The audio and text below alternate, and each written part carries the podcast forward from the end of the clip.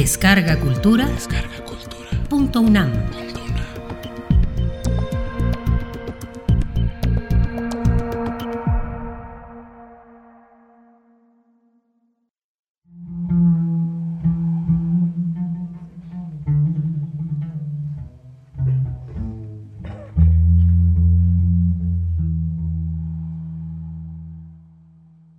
Melvin en Mazatlán de Vicente Quirarte.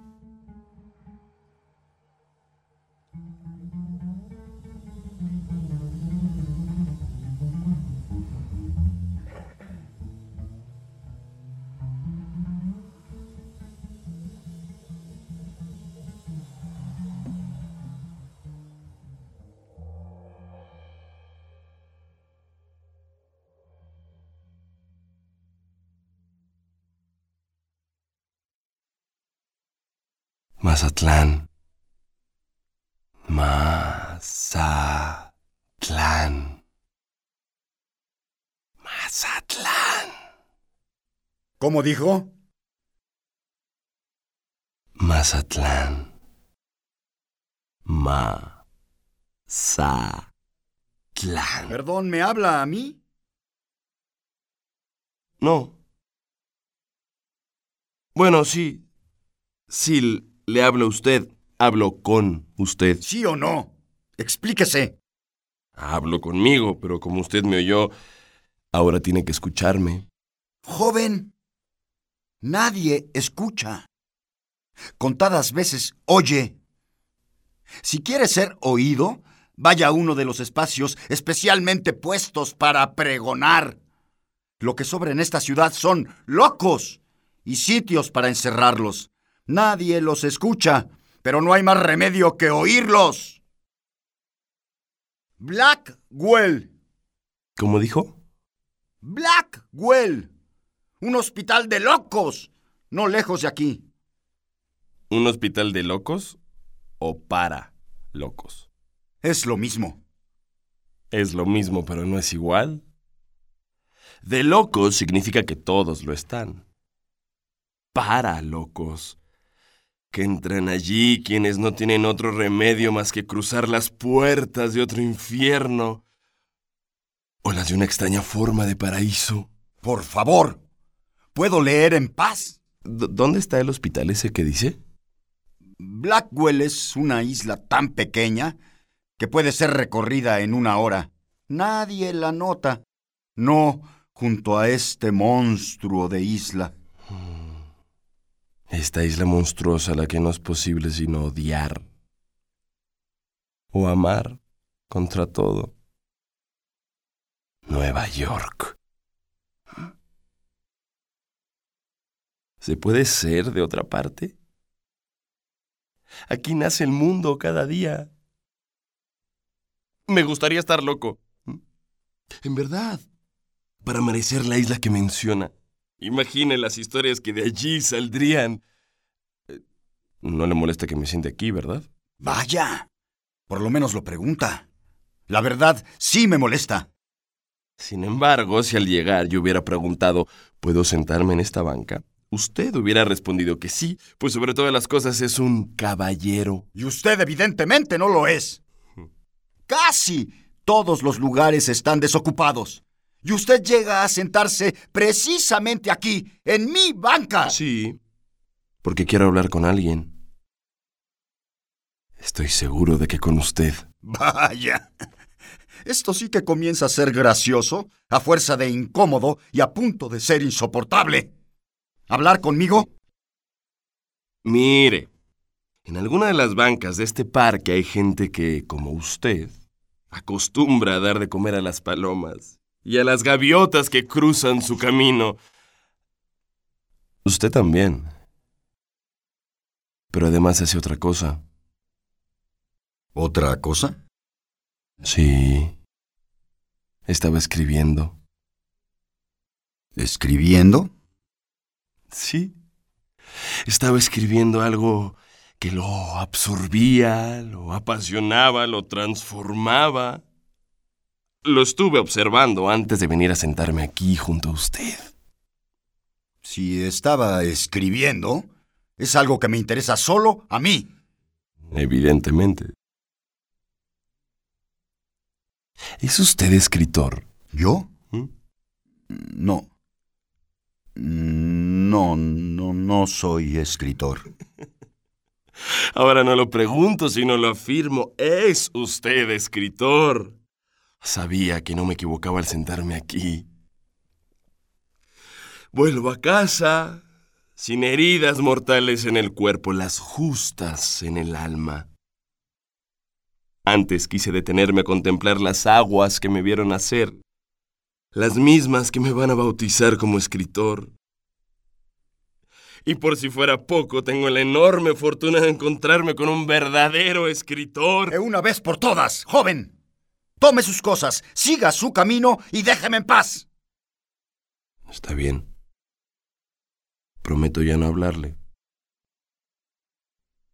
Permita solamente que termine esta bolsa de alimento y... Y me voy. Mazatlán. Mazatlán. ¿Por qué repite esa palabra? ¿Puedo contestar? ¿Me es permitido contestar? Por favor, no pida permiso como niño de escuela. Eso sí me gusta hacerlo, sé hacerlo.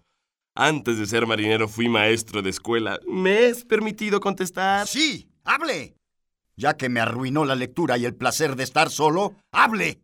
¿Por qué repite esa palabra? Porque vengo de un largo viaje y de todos los lugares donde estuve fue seguramente la palabra que más me gustó. La que me quedó, por así decirlo, grabada en el oído.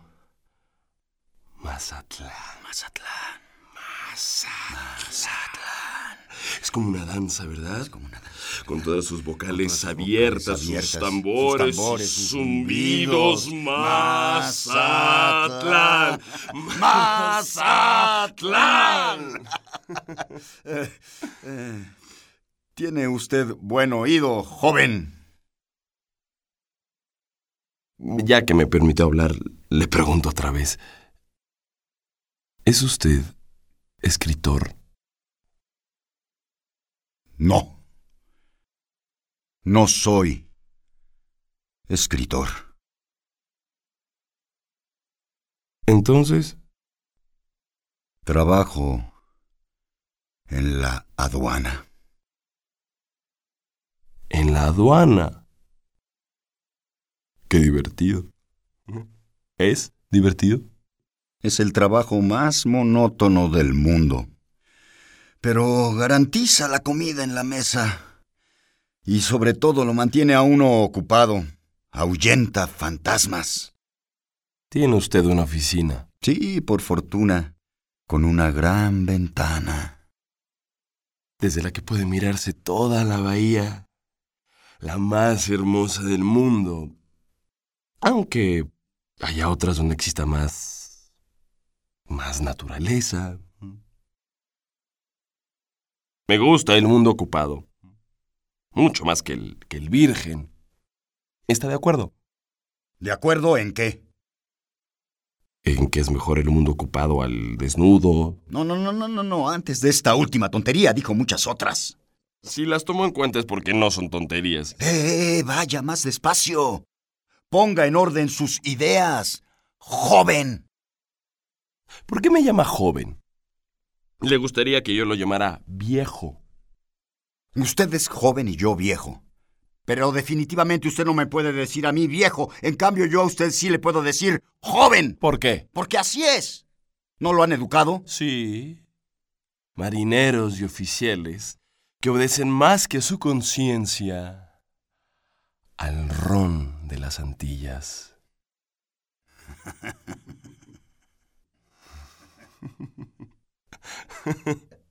bueno, vamos por buen camino. Por lo menos he borrado el asombro de su rostro. Se ve más joven, se ríe. Eh, sí, de mi pasado. ¿De su pasado? Mi pasado no tiene importancia para alguien que acabo de conocer. Entonces hablemos del presente. ¿Mm? Así que la aduana. ¿Qué con la aduana? Me dijo que trabajaba en la aduana. Así es. ¿Y qué hace? Digamos que... empujar la pluma. ¿Ve? ¿Ve cómo no me equivoco? Lo que me está diciendo es que escribe, que se gana la vida escribiendo. Empujar la pluma es muy diferente a escribir. Empujar la pluma, como usted dice, es un esfuerzo titánico. Sobre todo cuando se hace con el corazón y se entrega el alma. En eso estoy totalmente de acuerdo con usted. Aleluya, por una vez. Sí, por una vez. Por eso se ha ganado el derecho a que responda a su pregunta. ¿A cuál pregunta? A la que me hizo desde un principio cuando llegó aquí a molestarme. Ah, esa pregunta. ¿Ya no le interesa la respuesta? Oh, por supuesto que me interesa sobre todas las cosas. Va de nuevo entonces. ¿Es usted escritor? He sido escritor. ¿Cómo es posible? Yo quiero ser escritor y, y quiero serlo para toda la vida. ¿En verdad eso es lo que quiere? Traigo un impulso que me desborda y, y me inflama. Por eso he viajado, para ver, para aprender, para tener de qué hablar.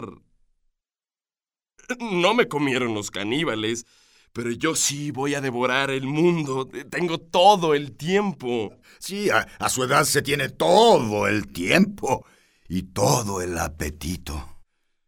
¿Qué va a hacer con ellos? Transformar lo que traigo aquí. Ponerlo por escrito. Crear novelas donde el joven que las lea viva, sienta, sude, goce y sufra, sufra conmigo. ¿Y por qué limitarse a los jóvenes? Sea más ambicioso si de verdad quiere comerse el mundo, como dice. Escribir es poner en letras lo que nadie ha dicho, pero quisiera decir. Eso es imposible. Imposible no. Difícil, por supuesto. La escritura no es para los débiles. Tampoco el mar. Tampoco. Aspire a que lo que escriba sea como el mar, complejo, profundo, interminable. Aunque tarde años en hacerlo, Dios no hizo el mundo en un solo día. ¿No es mucha vanidad comparar al escritor con Dios? Yo quiero ser algo más humilde, más... más próximo a la tierra y a las cosas. El poeta, como el capitán del barco, es Dios en su dominio. Eh, Sin embargo, caprichosos e imprevistos son los tiempos de la creación, ¿Como los del mar? como los del mar. Es posible escribir página tras página en un solo día, ser una tormenta. De pronto, llegan instantes de calma pavorosa, donde no sopla la más ligera brisa, y el mundo parece un desierto interminable. ¿No ocurre así? ¿Con otros oficios? No, porque en otras ocupaciones todo está calculado. No hay sobresaltos. Atender un dolor que nos aqueja o encontrar la salida del laberinto hacen imprescindible la existencia del médico o el abogado. No compare el trabajo del escritor con el de esos mercenarios. ¿Mercenarios? ¿Por qué? Hay algunos que sí saben de la entrega y la pasión. Sin embargo, las del escritor no son inmediatamente perceptibles. ¿Por qué no? El escritor es un perturbador de conciencias, un profesional de la subversión. Es el hombre invisible. Trabaja primero para vencer a sus propios fantasmas llamados conformismo, silencio, medianía. Escribir es alterar al otro, de cantar las palabras que transforman el fulgor momentáneo en obra permanente. El trabajo del escritor es dominar el miedo, utilizarlo, hacerlo cómplice y aliado. ¿Sabe qué me llevó al mar? Una forma de miedo, pero miedo al tedio, al, al aburrimiento, a no ser. Miedo a ser como los otros. Miedo a usted mismo. Exactamente. Miedo a ser.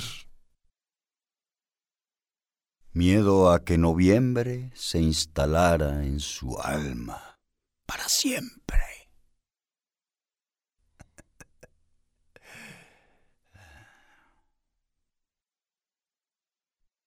¿Cómo... ¿Cómo se hizo eso? ¿Cómo me hice qué? Quiero decir, ¿por qué cojea? ¿Cojear yo? Soy viejo y no cojo. Bueno, lo que quise decir No. es... no,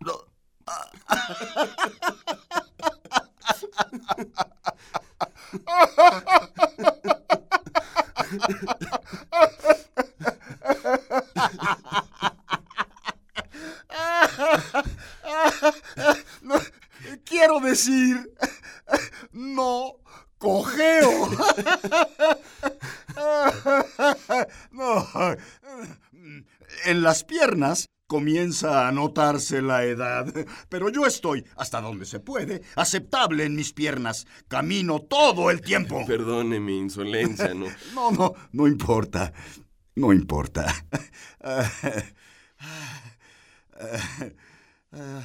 Hace mucho tiempo que no me reía de este modo.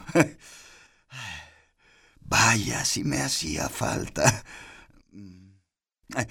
Estoy lejos de hacer el ejercicio que mi juventud me permitía, pero le propongo que hagamos uno juntos. ¿Un ejercicio? Sí, con la palabra que usted repite desde que apareció aquí para estropearme el día. Mazatlán. Mazatlán. Ya me dijo que le gusta su sonido. Pero ahora trate de llegar al fondo de la palabra. Mazatlán. Mazatlán. Mazatlán era al principio solo un nombre, el de un sitio a 30 días de navegación desde el puerto peruano del Callao. Yo me había enlistado en la fragata United States. De ella vengo. Era abril. Y nuestras órdenes eran recoger un cargamento de monedas de plata de una tierra cuyas entrañas la otorgan generosamente. México. El olor en el aire era muy fuerte. Almizcles humanos y animales, cocos, plantas en descomposición, fósforos y escamas. Mazatlán. ¿Cómo lo sabe? No lo sé. Lo imagino. ¿Qué pasó después? Llegamos por la noche y las luces, escasas pero en círculo, me decían que estábamos en una bahía. A pesar de la distancia, dominaba el sonido armónico, unánime, estridente de los grillos, como si la elevación dominante fuera un organismo vivo. Es un organismo vivo. Sí, pero como si fuera algo más que una montaña, una criatura diferente, Mazatlán. Ahora que lo digo, me doy cuenta de que esa noche algo extraordinario estaba por suceder.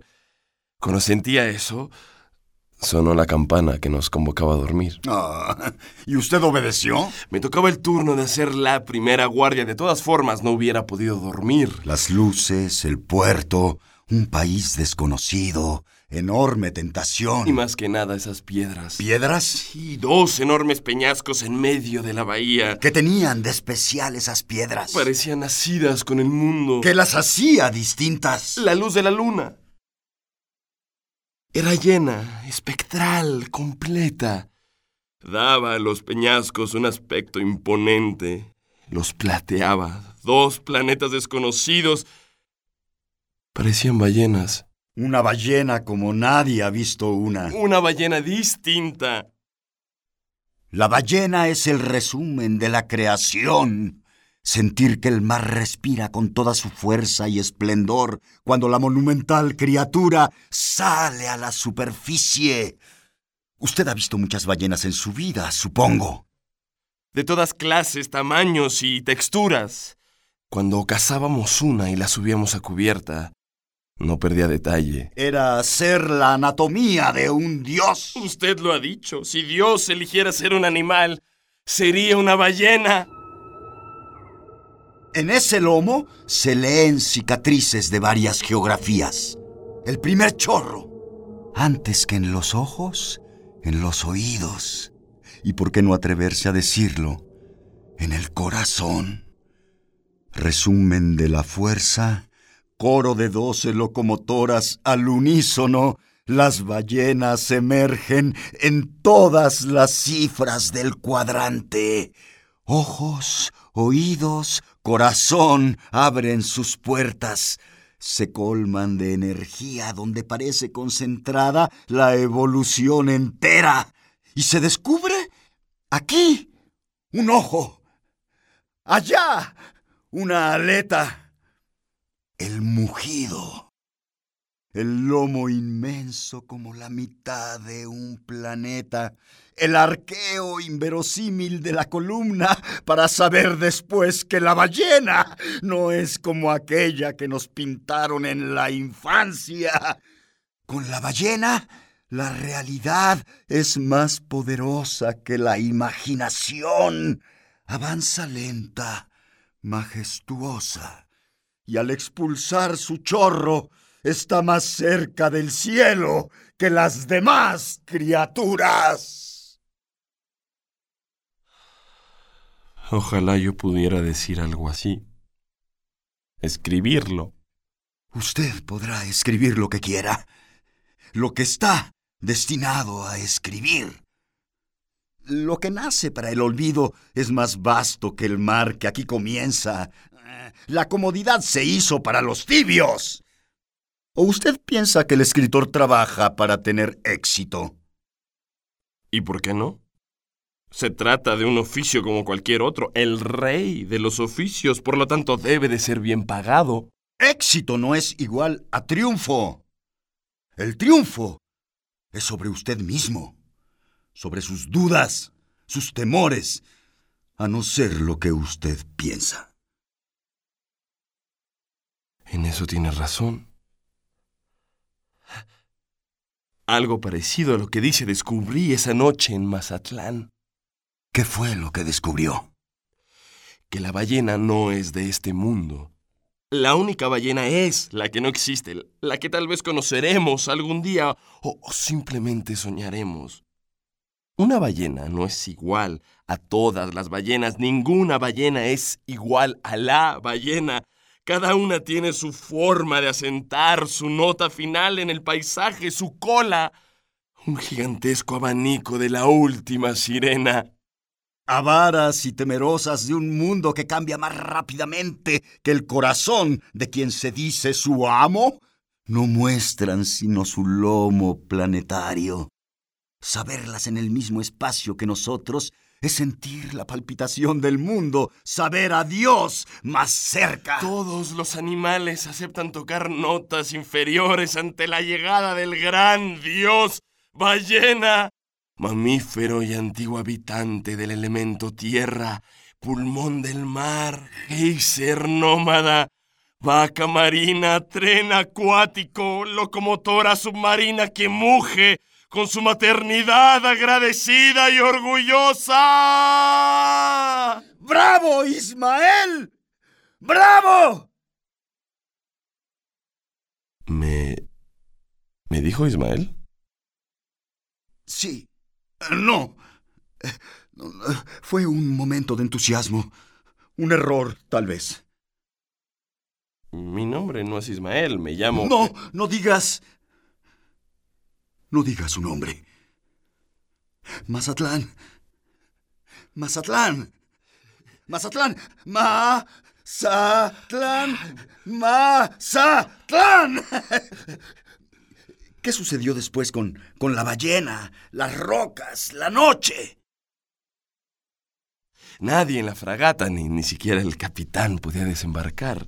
De tal modo que decidí soñar la ciudad a hacer su historia con las historias que había escuchado y con ayuda, naturalmente, de la imaginación. En esas luces intermitentes sentía la vida de otros hombres, en miles de bocas ansiosas, en sudores y pieles semejantes y al mismo tiempo distintas a las que nos habían acompañado en el barco. Adivinó su arteria central, llamada por sus moradores Calle del Oro el camino por el que fluía el deseo más profundo de los hombres, el orgulloso puerto que en lingotes y monedas intentaba purificar su innoble origen. ¿Cómo lo sabe? No lo sé. Supongo que así fue. ¿Bajaron a tierra? Ninguno de los grumetes teníamos derecho a descender del barco, con riesgo a sufrir azotes. Si la falta era mayor, inclusive podíamos perder la vida. Mm, nadie protestaba. Es la ley del mar. La vida en el barco es tan difícil que al día siguiente de embarcarse, la única obsesión es desertar. ¿Usted desertó? No. No, no, porque se trataba de probarme, de saber quién era yo. O sea que su viaje no fue por motivos económicos. Todo ballenero busca oro. En ese momento yo iba en busca de otra clase de riqueza. Claro. Usted era su propio tesoro. Al día siguiente de nuestra llegada, el capitán nos reunió para decirnos que las monedas por las que habíamos sido enviados aún no estaban acuñadas, de tal modo que debíamos de permanecer tres semanas frente al puerto mexicano. Tres semanas sin bajar del barco una tortura lenta y refinada. Cuando el barco está en movimiento, la sangre se renueva, pero estar quieto y ser joven es un doble tormento. Yo no quería desertar, de ninguna manera, pero pero sí penetrar en el cuerpo de esa criatura viva enfrente de mí. Había que buscar una estrategia entonces. Por fortuna se presentó la oportunidad. Era Domingo de Ramos y varios marineros católicos pidieron permiso para bajar a tierra e ir a misa. Yo soy protestante. Pero con tal de bajar del barco, era capaz de aprenderse el nombre de todos los santos del calendario. Mi historial era impecable. Aún así tuvimos que echarlo a la suerte. Y por supuesto usted fue uno de los ganadores. Sin hacer trampa. ¿Cómo entró Mazatlán en usted? Olía intensamente a yodo, a plantas y criaturas del océano. Mi primera imagen es la de los pescadores que vendían su mercancía a gritos. Con el entusiasmo de haber sacado ese producto con sus manos, pesaban sin balanza. con el cálculo que dan tiempo y experiencia. Entre todos los pescados que destazaban, me llamó la atención uno plateado, con una gran espada, al que llamaban Marlin. Arrojaban al muelle sus entrañas ante la delicia de los numerosos y negrísimos pájaros que las devoraban sin inmutarse por la presencia de los pescadores. Auras llamaban a esas aves. Buitres marinos auras, un nombre luminoso que definitivamente no merecen. Había una cantidad enorme de barcos en el muelle, animales vivos, barriles de agua y fruta fresca. Recuerdo además a una mulata monumental, vasta, elástica. No obstante, su humanidad elefanta. Con una charola de fruta en la cabeza, la pregonaba como si en su voz estuvieran todos los colores de las. de las joyas comestibles que ofrecía. Qué gran modo de hablar de una mujer. ¿De una mujer? Sí, porque lo que está haciendo es casi una declaración de amor. Ah, no, no, no, no. no, no, no, bueno, no, bueno, no, bueno, no, bueno, no, bueno, no, bueno. no, no, no. No se distraiga. Continúe. Para conocer una ciudad a la que hay que abandonar rápidamente, es preciso encontrar el lugar donde se come, el sitio donde se reza y el espacio donde yacen sus muertos. Muy buena síntesis. ¿A dónde iría si solo tuviera una sola posibilidad? A esa donde se encuentran las tres actividades. Luego de abandonar rápidamente la iglesia, me salió al encuentro el amargo mar. Un sitio donde no entraría un caballero. Mm, No imagina los lugares donde mi curiosidad y el deber me han llevado. ¿Mm? El amargo mar. Curioso nombre, por no decir que elemental. Todo mar es amargo. Sabe amargo, ¿no es verdad? Lo mismo pensé. Tantas M's. Como el golpe del mar contra los barcos, solo le faltaba llamarse el amarillo amargo mar de Mazatlán. Me atrajo ese letrero que pude descifrar en mi español rudimentario. Leer, que no descifrar. Eh, descifrar es otra cosa, ¿no es cierto? Al empujar esas batientes, sabía que estaba abriendo las puertas del infierno. Oh vosotros los que aquí entráis, abandonad toda esperanza. ¿Cómo dice? Es la frase que Dante encuentra a punto de iniciar su inmersión en el infierno. Pero siga, su historia es superior a mis interrupciones. Lo que encontré allí va más allá de lo imaginable. Si en mis salvajes del Pacífico creía haberlo visto todo, en ese pequeño y promiscuo espacio pululaban toda clase de aventureros, trabajadores de minas, marinos, mujeres cuyos guisos en unos trastos llamados anafres humeaban el local de piso a techo, músicos mal fajados a los que todo el mundo oía, pero nadie escuchaba, taures y bravucones profesionales.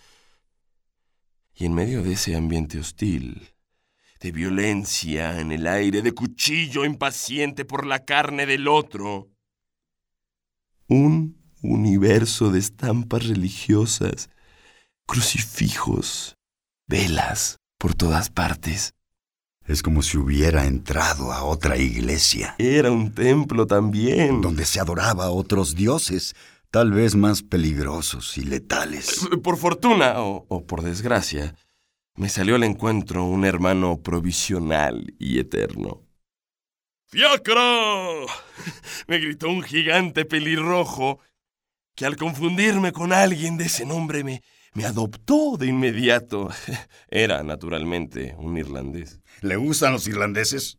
Al principio de mis navegaciones los traté con la natural desconfianza que les da su mala fama. ¿Mala fama?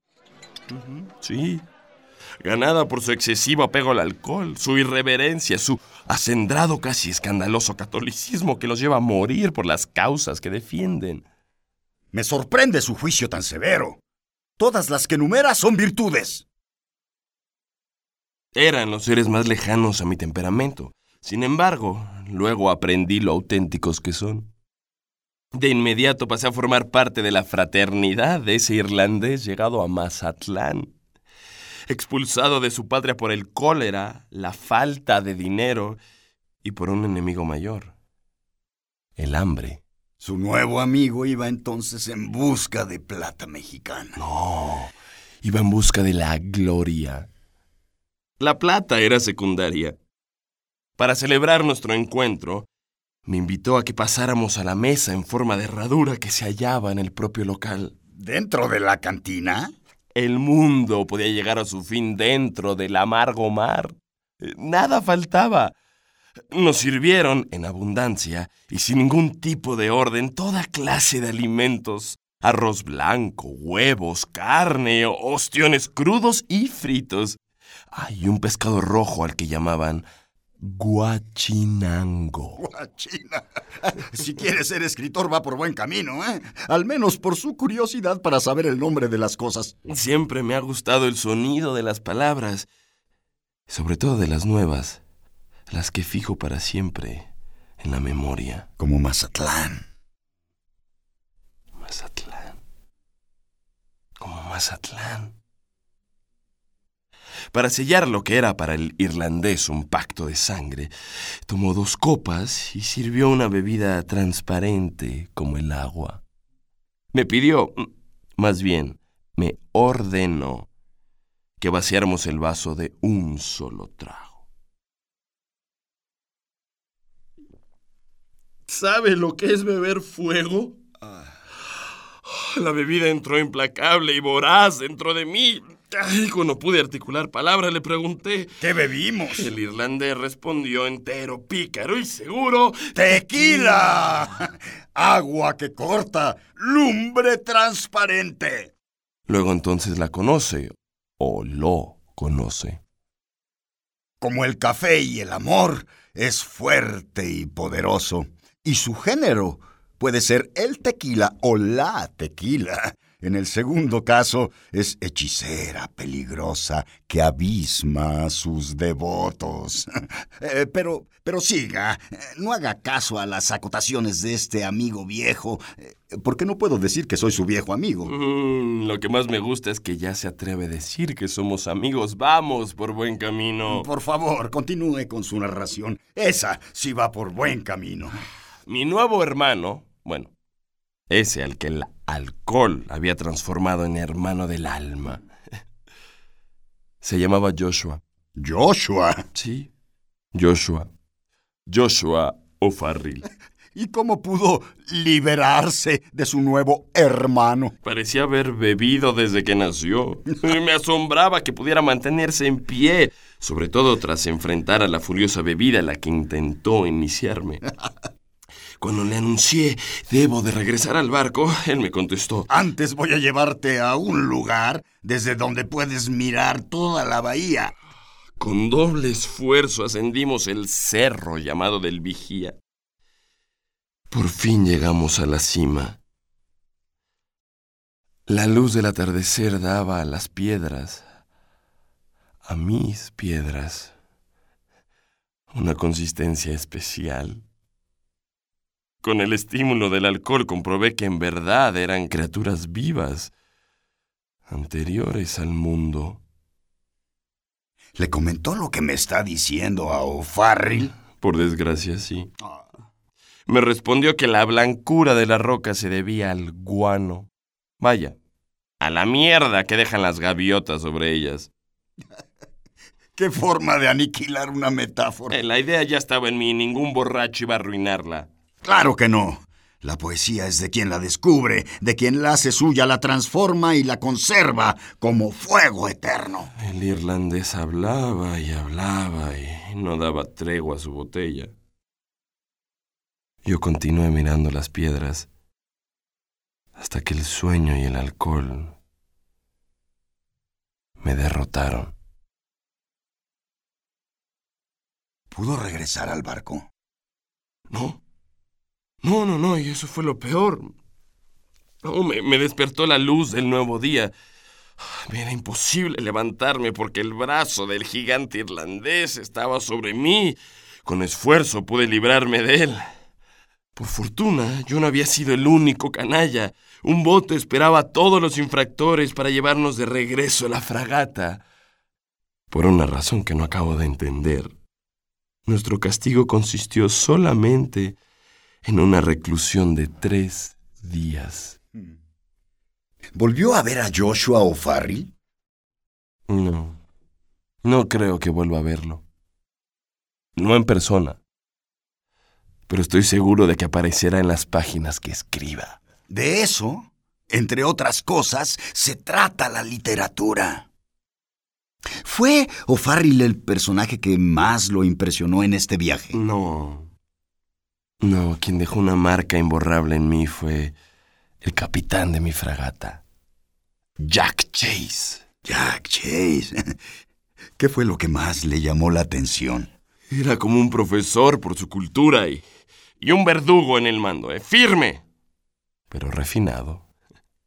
Cuando me encontraba leyendo decía, dominar otro idioma es como ser un hombre más. De él aprendí el valor de cada objeto. El barco debía estar flamante en su conjunto. Todo era parte de nosotros. Éramos el barco. El mundo. Esa pequeña nuez en medio del océano. Del capitán de mi barco ballenero aprendí otra lección. Que nada nos pertenece sino esto. Una lámpara. La alimentábamos con el aceite más puro de la cabeza de la ballena, el más nítido. El que otorga la luz más exigente.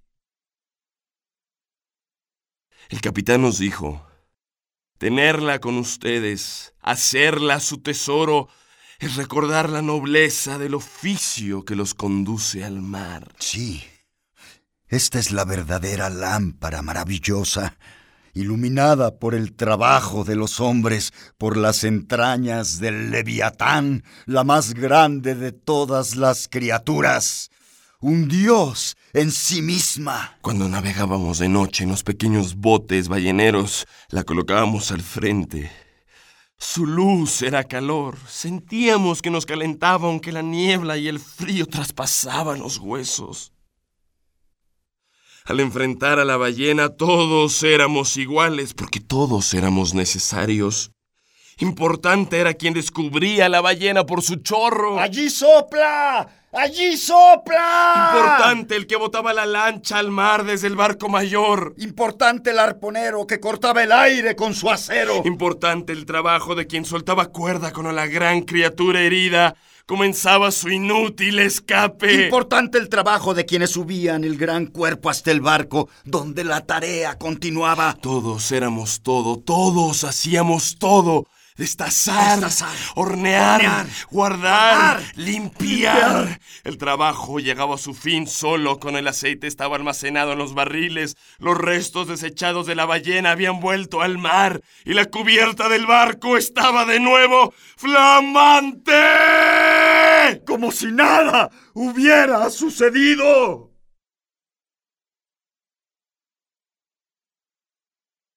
Pero todo había pasado. Por eso conservo esta lámpara. Es mi amuleto de la suerte. Me recuerda que matamos para perpetuar la luz. Habla usted como los señores de la guerra. Llegó a pensar en otro modo de obtener la luz, que no fuera matando a ese animal que merece más que otros la mayúscula. ¡Ballena! ¡La ballena! Imagino, casi lo sé, que, que hay otras formas de obtener la luz, otras fuerzas. ¿Ve usted? Tiene todos los elementos para escribir una obra distinta a las que se han hecho antes, a las que venden mucho y desaparecen al día siguiente de haber sido publicadas. ¿Y por qué no? ¿Quién es usted para criticar a quienes escriben sus obras para ser vendidas? No puede, no, no debe un escritor vivir de lo que escribe, así como un ballenero vive del producto de su trabajo en el mar. Sí. En principio, un escritor tiene la obligación de vivir de lo que escribe. Entonces... El problema en este país y en este tiempo es que a nadie le interesa lo que usted puede. Y por eso debe escribir. ¿Y de qué puedo escribir, según usted? De lo que verdaderamente duele. Si algo le duele a usted desde lo más profundo, eso le va a doler a todo el mundo. Una emoción colectiva, animada por uno solo, que da en el corazón de las cosas. Es para siempre y es de todos. ¿Qué sabe usted del dolor? Y sobre todo, ¿por qué cree que sabe tanto de mí? Usted no ha estado en mis zapatos. Yo sí he estado en los suyos. ¿Eso qué quiere decir? Usted ha puesto sobre la mesa los elementos de una obra magnífica. Un capitán alucinado, una ballena que no se parece a ninguna otra y un barco. Un barco ballenero que no puede ni debe de ser estable. Tiene que ser un barco... condenado. Maldito. Si quiere usar esa palabra aún más fuerte, sí. Maldito para ser redimido. Esas son las alucinaciones de alguien que no soy yo. Son palabras e ideas que utilizaría un viejo. Alguien que no es usted, pero que puede serlo. Por Dios o por el diablo. Ya tiene usted todos los elementos. Escriba. Domine la técnica, pero déjese dominar por su demonio. Si no es capaz de que su arpón vulnere la vida y la transforme, su aventura quedará en el intento, por bien intencionada que parezca. Para eso que usted dice se requiere tiempo, experiencia. La experiencia se gana con la práctica. Y la práctica comienza hoy, no mañana. Haga entrar en su historia la figura de un joven que sea usted, pero que al mismo tiempo no lo sea. Llámeme Ismael. Hace años, no importa exactamente cuántos, con poco o ningún dinero en la bolsa y sin nada de especial interés que me retuviera en tierra, pensé en ver la parte acuática del mundo es una manera de combatir la melancolía y regular la circulación de la sangre. Cuando noto que dominan las húmedas brumas de noviembre en mi alma, siempre que me sorprendo parándome frente a las funerarias, y sobre todo, cuando la melancolía me aplasta, es cuando comprendo que ha llegado el tiempo de volver al mar con urgencia. Es el sustituto para el suicidio. El suicidio. El suicidio.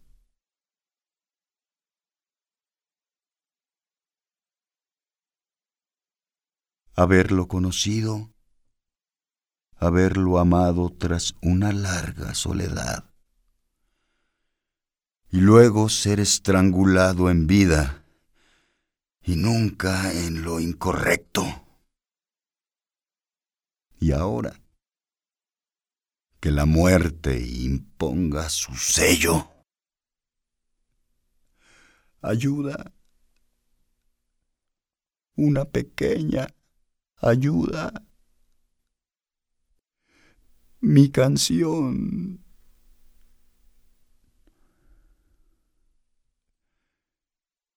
Se llamaba Malcolm.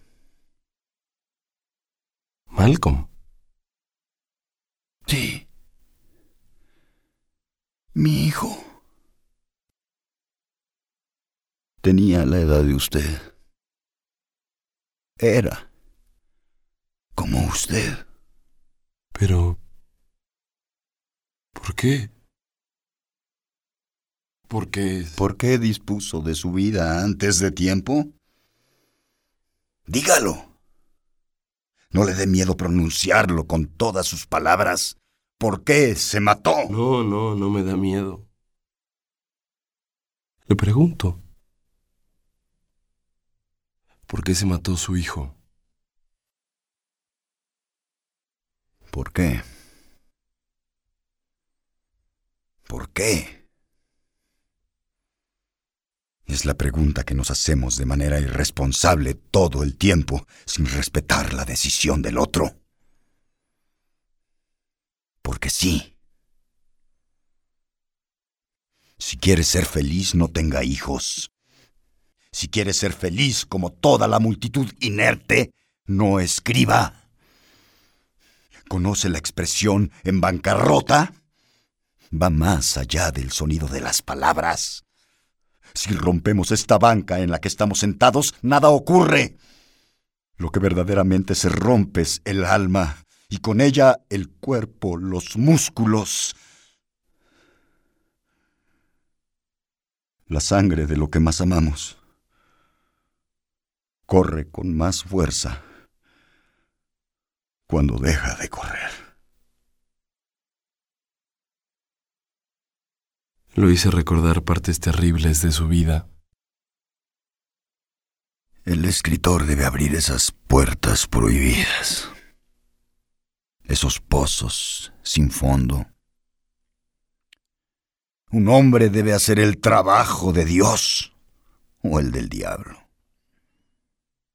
La gran pregunta, la única, es por qué permanece el mal y la juventud se destruye y desaparece. Los hombres son pasajeros. Felicidad no es plenitud. La plenitud que da la escritura es una forma solitaria y egoísta de la felicidad. ¿Pero vale la pena? Claro que vale la pena. ¿Cree que eso basta? No, no basta, pero hay que comenzar. Como el que no sabe nadar, pero se lanza al agua y aprende. Aunque hay también el que a fuerza de decir, no sé nadar, se ahoga. ¿Se ahoga? Porque tiene miedo. ¿Y el escritor? ¿Tiene miedo? Siempre. Sobre todo a que su intención sea superior a lo que logra. Hay que tener más miedo del que aparentamos para tener más valor. El talento no tiene edad. Claro que se necesita leer.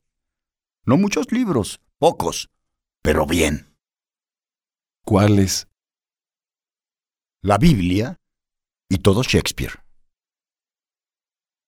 ¿Nada más? Sí, pero tatuarlos en el alma, hacerlos navegar por la sangre, masticarlos, alimentarse de ellos, dejarse poseer por sus demonios y sus ángeles, hacerlos respirar de nuevo. La historia de la ballena, la historia que usted puede escribir, fue concebida por un hombre que no llegaba a los treinta años. ¿Cómo es eso posible? Así como que usted y yo estamos sentados en una banca de Battery Park en Nueva York, un día de octubre que está llegando a su fin y que ya comienza a enfriar.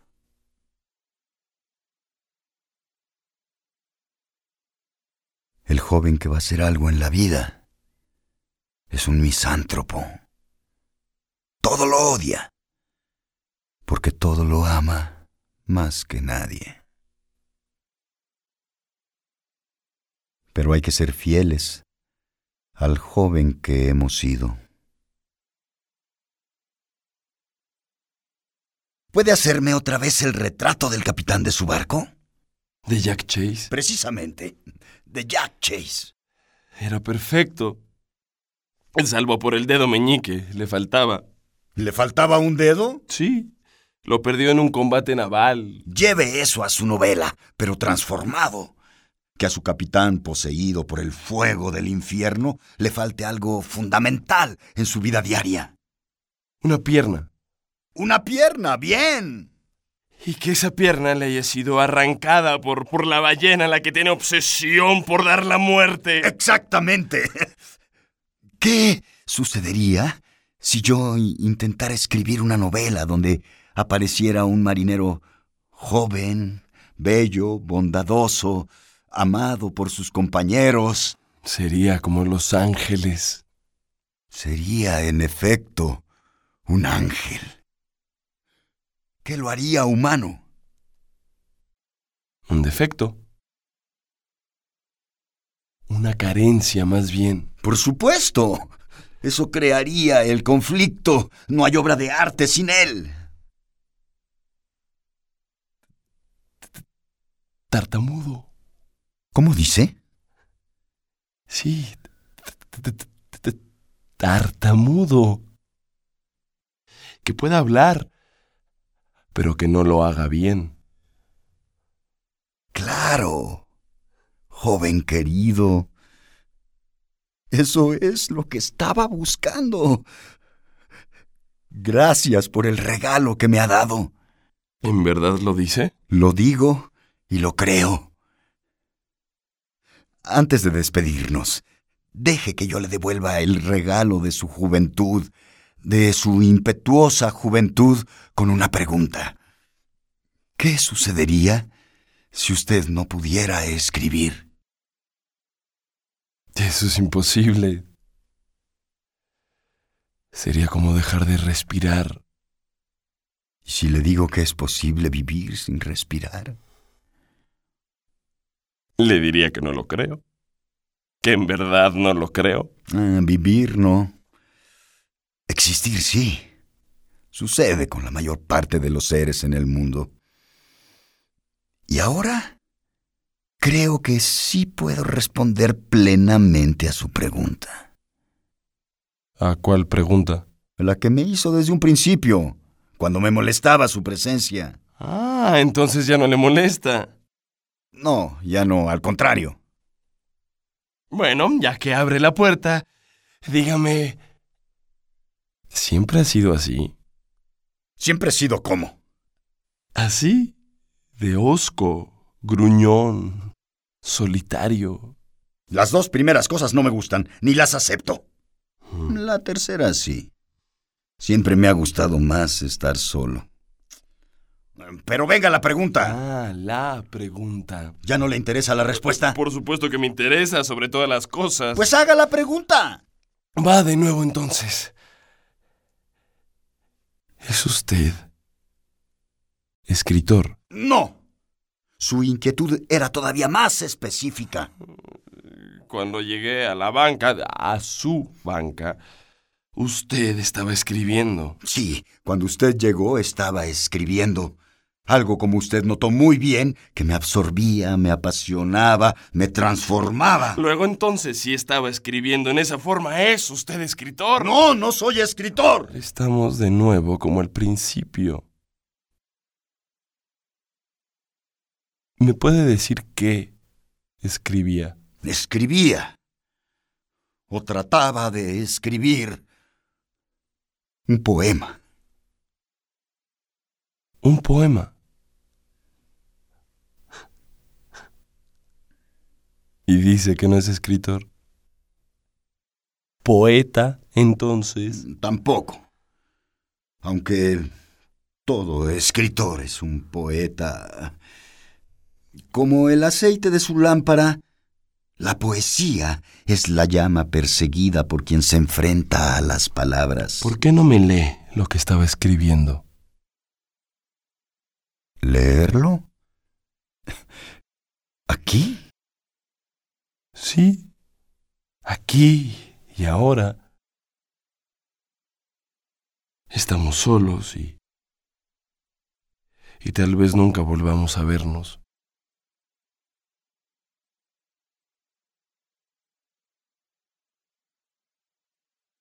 En horas plácidas soñamos con varios y valientes mapas aún sin cuerpo. Para lograr la forma pulsada por la vida, ¿qué opuestas cosas deben encontrarse, empatarse? Una llama que derretir, un viento para congelar, paciencia triste, energías gozosas, humildad, pero también orgullo y soberbia, instinto y estudio, amor y odio, audacia, reverencia. Todo esto debe fusionarse con el corazón místico de Jacob y luchar contra el ángel. El arte. No escribir es morir. ¿En verdad lo cree? Hace un momento me preguntó si trabajaba en la aduana. Ahora puedo decirlo. Trabajaba en la aduana. ¿Ya no? Hoy fue mi último día. Qué mal. ¿Mm? Pero qué bien. Ahora puede dedicarse a escribir. Preferiría no hacerlo. ¿Cómo lo sabe? ¿Cómo, cómo puede llegar a una consecuencia tan, tan absurda? Porque la vida es absurda.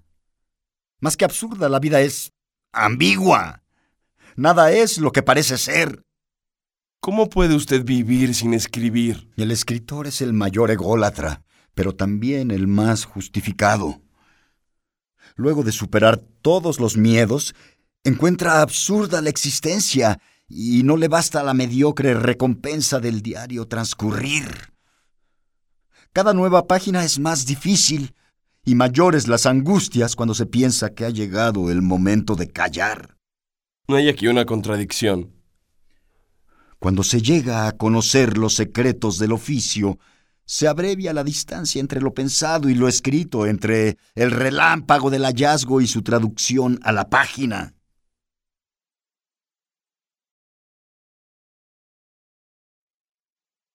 ¿Se da cuenta de que ya no cojea?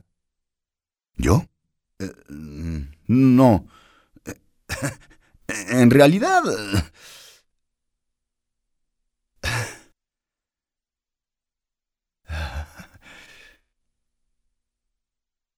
Gracias. Entonces supongo que, que ya no necesito esto.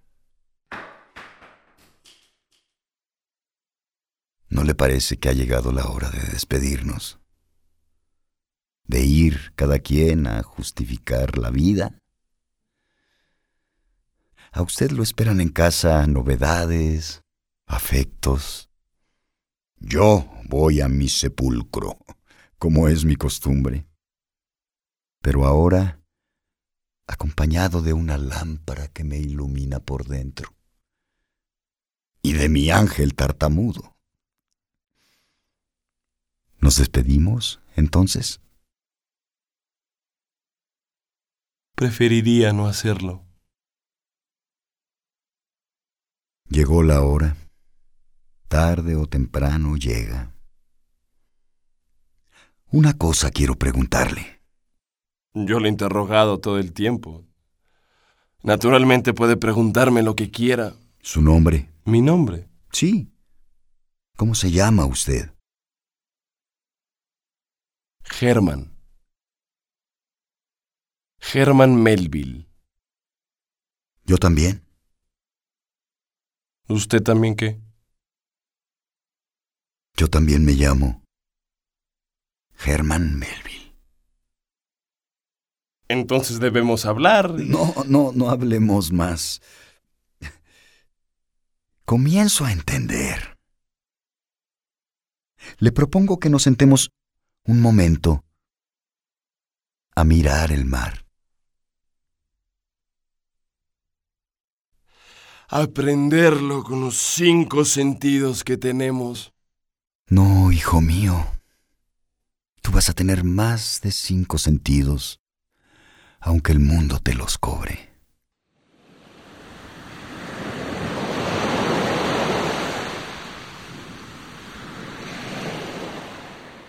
Mirar el mar esperando todo. Porque nada esperamos. Dar todo el tiempo a su espacio como si fuéramos Dios y el mar nuestra criatura. ¿Quiénes somos para concederle atributos solo suyos al absoluto, a- al poderoso espejo integral de la grandeza? Mirar el mar sin hacer otra cosa que mirarlo. Mirarse a sí mismo en el mar. Forma esencial de ser sobre el planeta? La única forma de ser sobre el planeta.